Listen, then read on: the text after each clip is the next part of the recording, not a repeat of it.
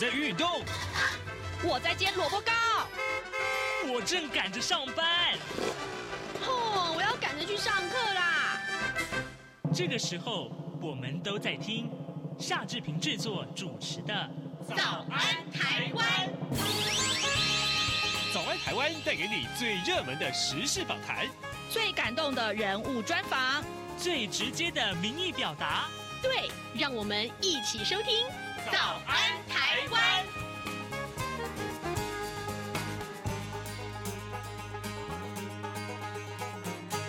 早安台湾，我是夏志平。今天是二零二三年的六月十六号，星期五。性骚扰的话题啊，持续的延烧。待会儿呢，志平要为您连线访问。哲律法律事务所的主持律师黄杰，我们请黄律师在跟大家，呃，在节目中跟大家来一块儿分享啊，有关于这个呃这个性骚扰的相关的法律的法条啊，怎么去帮助这个呃受害者啊，要怎么样才能去呃帮助他防治？当然，这相关的一个法则，我相信每个人都有关系啊，所以应该要请大家赶快收听。那么。呃，在呃，请大家收听访谈单元之前，志平有一点点的时间来跟大家说一说平面媒体上面头版头条讯息。呃，今天《中国时报》和《联合报》担心的，呃，放在头版头条都是有关于升息。呃，《中国时报》提到是联准会暗示下半年可能再升息两码啊，但是呢，《联合报》上面提到是说，因为这个升息的这个事情啊，造成了这个央行预估啊，经济成长率恐怕不到百分之二。那《自由时报》头版头条告诉我们，呃，这是有关于呃一个。个彰化县议员的这个贿选案已经判刑确定了。好的，呃，现在时间是七点零二分零三秒啊，我们进一段台呼，台呼之后马上请您收听今天的访谈单元哦。早安，台湾，你正吃着什么样的早餐？吐司加火腿蛋，咬一口，然后收听中央广播电台。德先生这么说。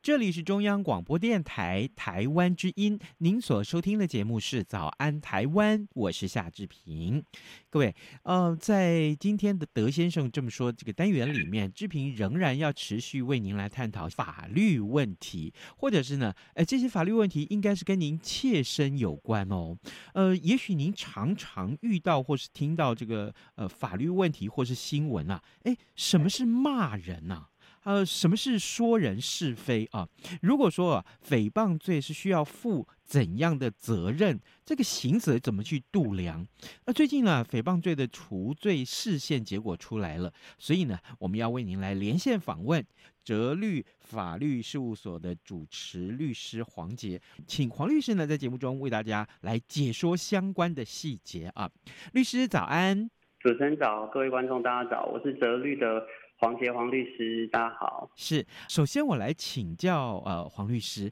嗯，过去我们对于呃诽谤罪的认知和法律的判例啊，通常一般的情况是什么？那么这一次呢，大法官的判决又是什么样的内容？诽谤罪啊，到底是罚或不罚？那判别的标准又是什么呢？好，那谢谢主持人哈。那我首先要跟大家说明一下，就是这个大法官的这个判决，它主要。呃，处理的是诽谤罪的问题。那这个诽谤呢，跟公然侮辱不一样。好，诽谤这个处理的问题是关于他讲的内容跟事实有没有关有关系的，才叫做诽谤。所以那种纯粹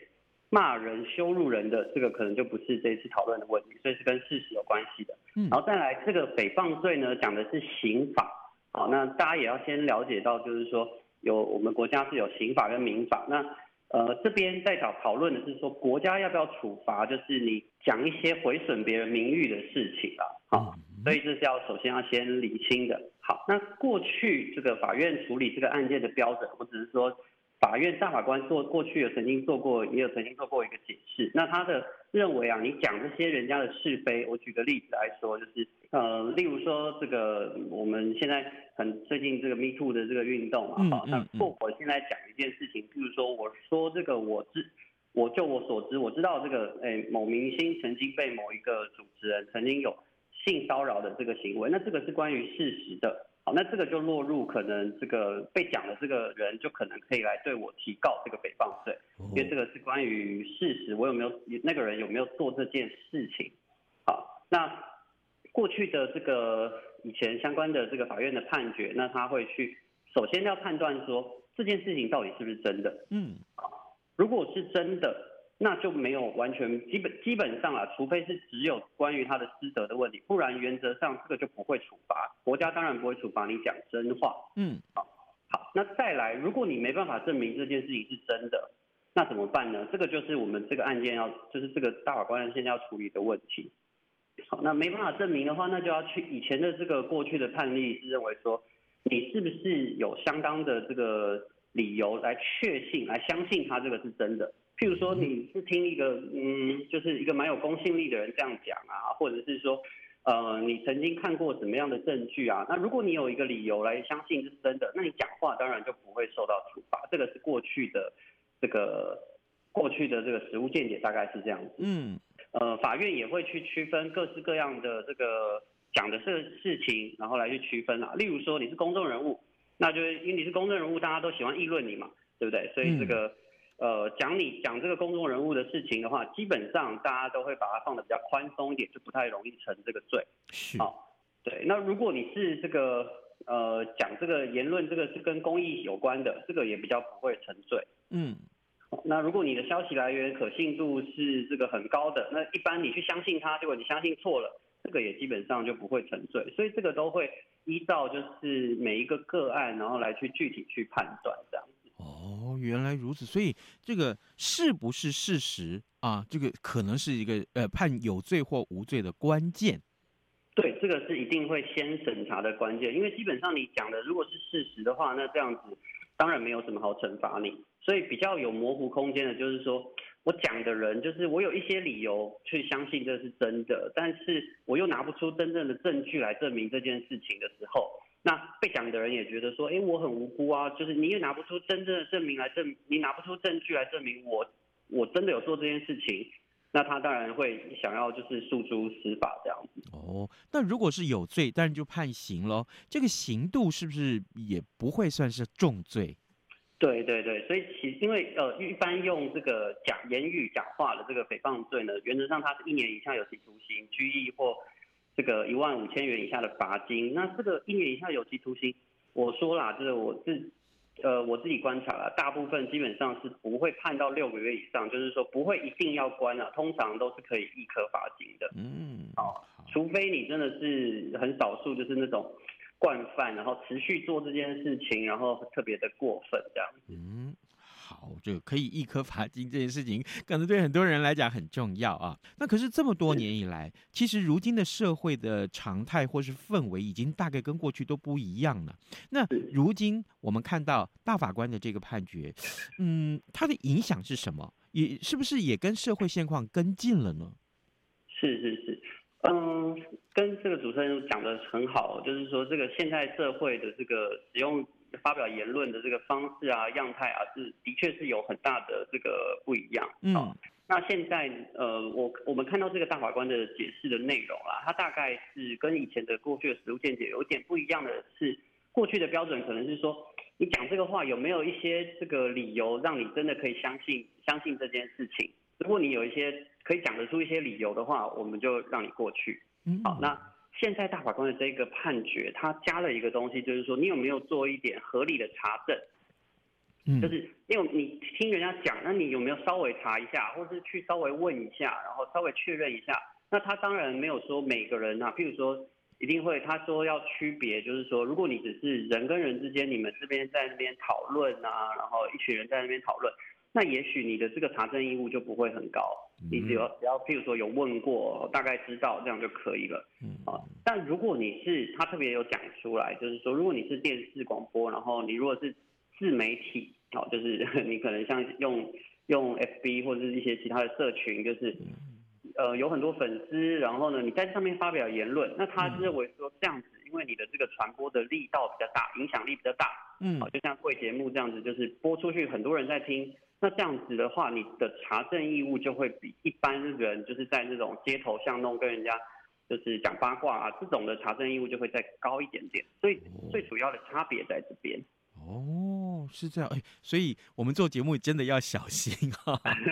嗯嗯，好，但是也有一点要特别告诉各位听众，就是说，当然，因为经过刚刚黄律师的解说，那么很重要的一点，这个查证啊，就是我我们可以在茶余饭后，也许是很爱问一些八卦或什么的，但你听到以后，其实不要再转述出去。如果你真的是不小心又转述出去，对不起，你的转述之前，你要先尽到查证的义务去。看一下，这这句话是真的吗？我我现在讲出去，可能可可能影响到某一个人的名誉的时候，哎。这个时候我们就要注意啊，要不然呢，很可能会吃上官司。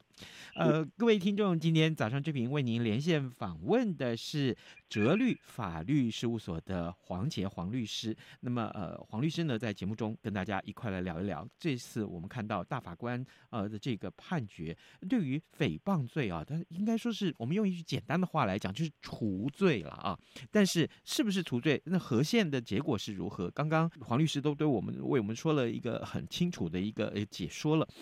所以黄律师，我想继续来请教您。刚刚您提到了，就是有关于最近这个性骚扰的话题受到了瞩目啊。那我想请教您，那这个判决会不会对接下来啊，我们不管是要去举发喽啊，或者是性骚扰案的这个成案之后的这些呃审理，会造成什么样的影响呢？我们先说啦，就是性骚扰这种案件，它有一个很比较特别的特质，嗯，好。就是他大部分都是被害人自己的这个，可能是只有被害人跟加害人比较少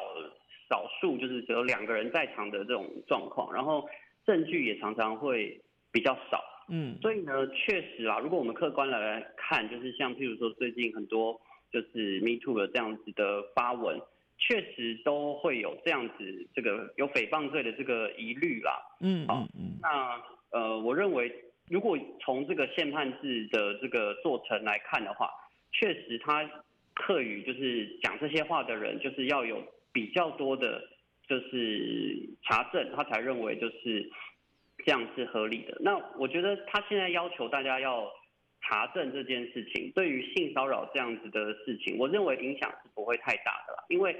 对于这个性骚扰的这个受到性骚扰的这个本人来说，其实他。他自己就是他自己就是一个重要的一个证据的方式嘛，他自己就可能是一个证人，所以呢，他要怎么样再去跟其他人查证，我觉得这个是比较困难的。所以我认为他的标准可能还是回到过去啦，还是像过去一样，就是你是不是真的有相当的理由来确信这件事情是真实的？那对于被骚扰的这个人来说。他一定是有一些依据，他通常啦，通常可能是有一些依据，他才做这样子的讲讲这样子的事情。所以我认为，如果您真的是一个性骚扰的被害人，去做这个发言是没有问题的。好，但是就是如果我们是第三人，就是在转述这些事情，那如果这个人是呃，他提出来说，呃，就是第三人转述这一件，就是哎，其他我看到某个人，我听说某个人被某个人性骚扰。好，那这个确实，如果你一直去转述这些事情，然后又没有相关证据的话，例如说，就是他可能还不是一个有公信力的媒体报道的，那你就是只是私底下大家在传的话，嗯，确实是会比较有风险。那我只能说风险提高了，但是，呃，我我认为啊，其实大家觉得，如果这件事情是跟社会公益有关的，其实成罪的机会还是不会太高。嗯，哦，成罪的机会不会太高。哦，那因为这个可能跟这个社会的公益其实还是有非常大的关系啦。那一般会认为说，这种有公益性的这个话题，其实呃，它在这个言论受到保护的这个程度也是会比较高一些。哦，原来如此哦，所以真的还是这样，回回归到刚刚那句老话，就是真的，我们如果要转述啊，这。不不是发生在我们自己身上的事情，但是呢，哎，对不起哈，这个因为涉及到别人的名誉啊，涉及到呃对别人是不是造成伤害，所以要讲的时候还是真的要千万小心，并保留一点啦。例如说，就是我我看到其他人在呃哪些人在什么地方讲的什么话，那你就 是转述嘛，嗯，对，不要讲的好像自己看到自己。清清楚楚的知道这样子，我觉得这样风险会低很多啦。哎，黄医师让我想到一个非常有趣的话题，就是我们常在这个呃社群媒体上面啊，或者其他的平台上面看到说，哎，我梦到什么，可是讲的都是情节。哎、欸，我我还蛮好奇的哦。如果说我们在法庭上啊，这个被告对法官说：“哎、欸，那是我梦到的。”请问法官会怎么看待这件事情？好好，这个这个是一个 PTT 这个常用的一个方式啊，大家都常常这样说。对，但是呃，我这个的这个用我梦到，然后被告，然后成罪，其实也是不少。哦，那这个的关键可能是，就你你说你梦到，可是你已经把这个细节都讲出来，然后你把那个被讲的人的名字，或者是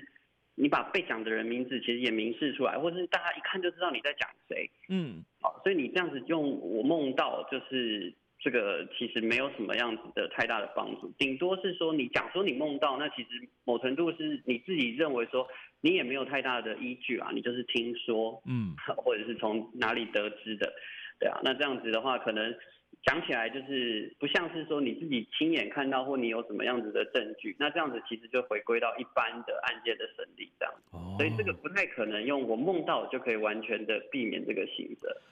哎，真的要注意！我我本来以为这三个字是很好的护身符，结果经过律师的解释，好哦，这个以后不能乱用啊。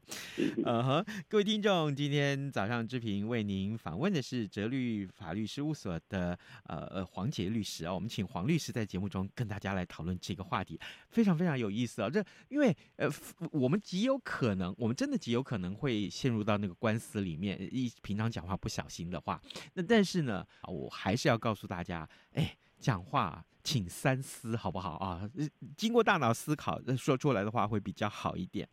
呃呃，黄律师，既然我们讨论到性骚扰，要不然我们接下来也请黄律师啊，利用时间啊，顺便来提醒听众啊。目前啊，在法条里面有关于性骚扰的规定啊是哪些？那对于被骚扰者，也我我我如果讲受害者可不可以哈、啊？对于这个被骚扰者来讲啊，应该要注意哪些个法律的细节？性骚扰就是像主要大概有两种不同的性骚扰。好，第一种是刑事犯罪的性骚扰，就是这个是刑事犯罪会被国家这个处以刑罚的。那这种就是讲的，就是例如说，在这个公车或者捷运上，偷偷去摸人一把，就是趁人不及抗拒，然后偷偷去亲吻、拥抱或去触摸他、触摸其他人。那这个是一种性骚扰的一个太阳。嗯，好，那这个一定是这个是两年以下有期徒刑、拘役或这个一科罚金的一个刑事的犯罪。那这个也是绝对是不行，没有什么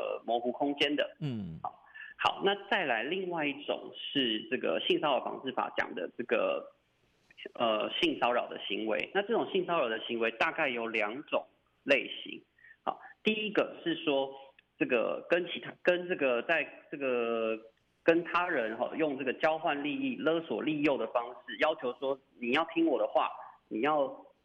做某一件事情，然后呢，做完做这件事情之后，我才会给你一个工作，我才会给你一个机会，我才会给你一个这个训练，或者说我会对你在这个对你另眼看待。好，那用这种交换利益的方式，然后要求去别人去顺从或做一些事情跟性有关系的这个事情，那这个是属于第一个，就是这种交换利益或勒索性的一个性骚扰。好，那这个在职场啊、教育界啊，就是。有这种权力关系的情况下，很常发生类似这样的事情，或者是说，其实你就算没有明讲说，就是我会让你怎么样子，但是因为你的地位显然比别人高很多，在职场或者在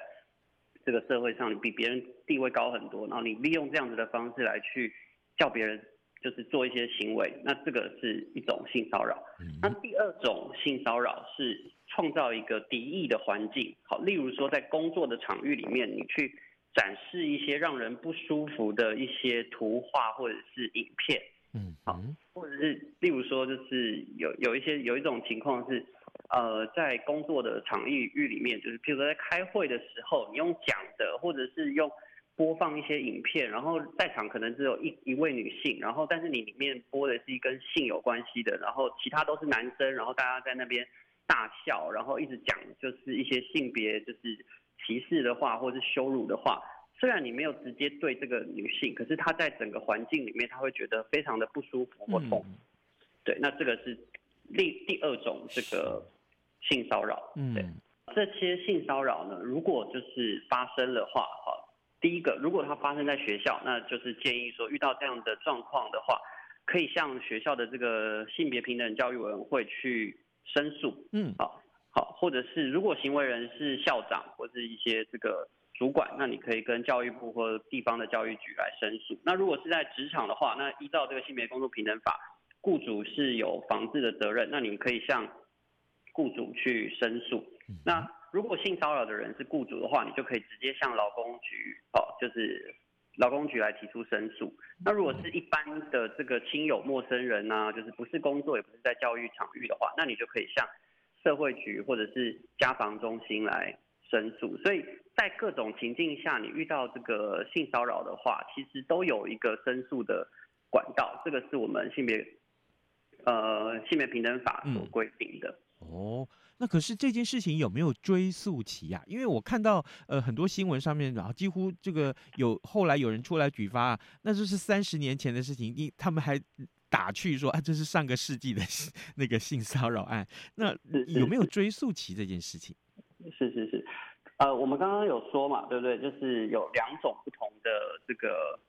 呃两种不同的太阳。如果是刑事犯罪的话，这个是有追溯期的。被害人哈，就是可以在发生的事情这个状况的一年内，好向这个所属的机关、部队、学校、机构、雇用人，或者是这个县市政府，好去提出申诉。所以呢，这个事情发生一年之之内啊，所以就要尽快去向相关的这个机关、部队、学校等等的去提出申诉，这样才不会就是最后没有办法或者受理。但如果是一般的这个各种的性骚扰，这个是没有追诉期，是都可以去申诉的。嗯，了解。哦，有意思。如果不是经过黄律师的解说，可能一般的听众还真的不了解。可能大家在这个呃。呃，将来真的要进入司法程序的时候，要开始去告的时候，可能还要回回想一下啊，或者是确认一下，跟律师至少要一个详细的讨论，这是属于哪一种性骚扰，哪一种场域发生的性骚扰，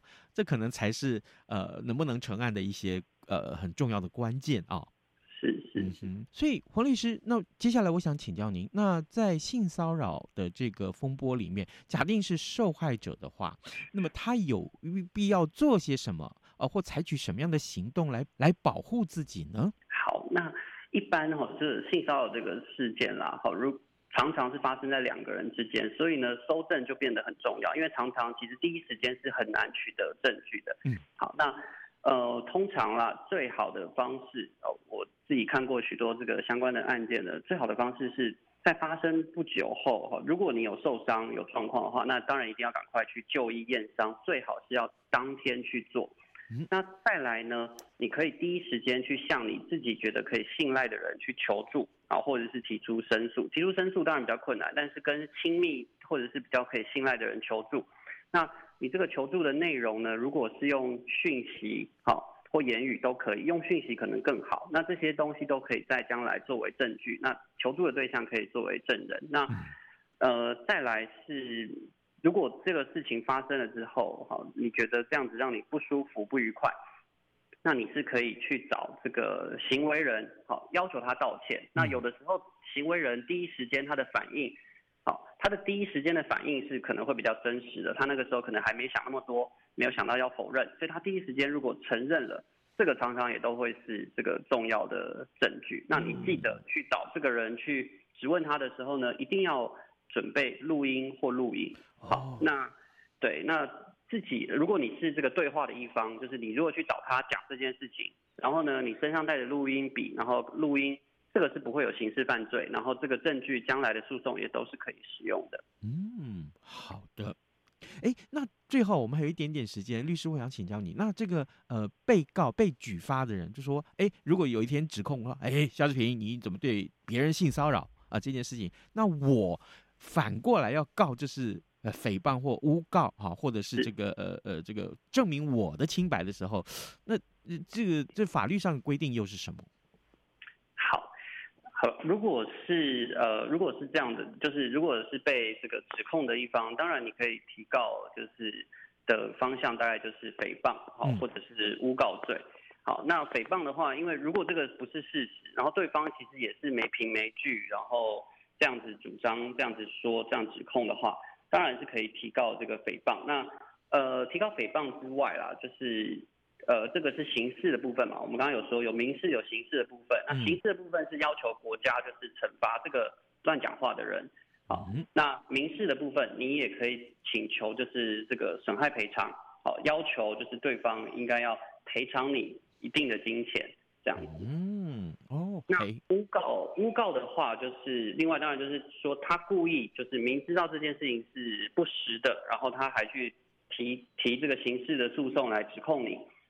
好，那这个是限于他如果对你提这个刑事的起诉，提提刑事的这个告诉啦。好，那。当然，我要必须说啦，就是这个事情其实是一个两面刃。我们现在常常看到，就是说被指控的这一方说，我要这个诉诸司法，请司法还我清白。嗯，好，那这个当然是第一时间被指控的话，如果你真的没有做这件事，你一定要，当然是一定要做这样的宣誓，这样才能够让社会大众看中看出来你的这个决心，或者说你要捍卫清白嘛。嗯，好，但实际上要不要提告呢？我这边会。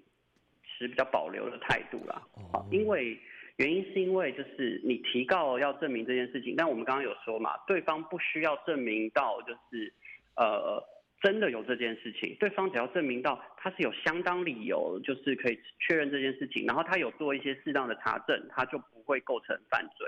所以你提告了之后，反而被有可能这个有这个风险，就是你反而被法院认证，就是。就是你没告成，然后人家就说你好像被法院认证，你确实有做这件事情。所以其实做这个提告，我必须说就是有一点点的风险存在。嗯。了解，好，呃，各位听众，今天早上志平啊，就是解了一些心里面的疑惑啊，因为我们的受访者呢，就是哲律法律事务所的主持律师黄杰，我们请黄律师在节目中跟大家来一块来，呃，我们先从啊这个大法官的这个诽谤罪除罪的这个呃释宪结果来出发，然后呢，正好因为这个呃解释，我们。可以看到，呃，目前呃最相关的就是性骚扰案的这个呃成罪成罪案成案啊的问题，嗯，这也影响到整个呃后续啊后续在性骚扰案进入司法程序以后，万一真的成案进入司法程序之后，要开始走的时候，哦、呃，这可能是大家要开始面对的另外一个重要的课题啊。那今天啊黄律师都为我们解说的非常清楚，我们也非常谢谢黄律师，黄律师辛苦您了。嗯，谢谢主持人，谢谢各位听众，谢谢，谢谢。早安，台湾，你正吃着什么样的早餐？吐司加火腿蛋，咬一口，然后收听中央广播电台。早安，暴马仔。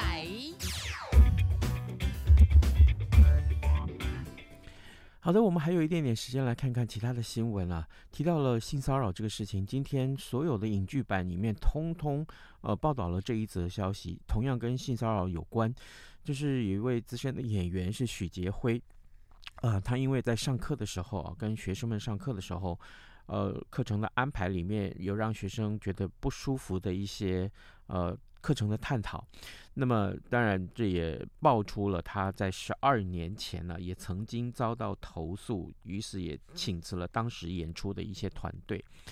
呃，于是乎，呃，许杰辉他宣布说退出演艺事业，这让许多人感觉到错愕，也感觉到惋惜。这个事情真的是越来越受到瞩目了。各位，我知道你会觉得对呃这个性骚扰这件事情觉得很不舒服，但是呢，诚如刚刚我们的受访者黄杰黄律师所提到，其实有很多的方法能够让你及时啊阻。对于这个受性骚扰这个事情，其实你是可以及时制止对方的。呃，我们还会从其他的角度来探讨这个话题，也请您随时锁定我们中央广播电台的《早安台湾》节目。今天节目时间差不多到了，呃，礼拜五要祝您有一个愉快的周末，咱们就下个礼拜一再见喽，拜拜。加上的水果，Bagel 或 Iced Tea，你选一样，能让你醒一醒。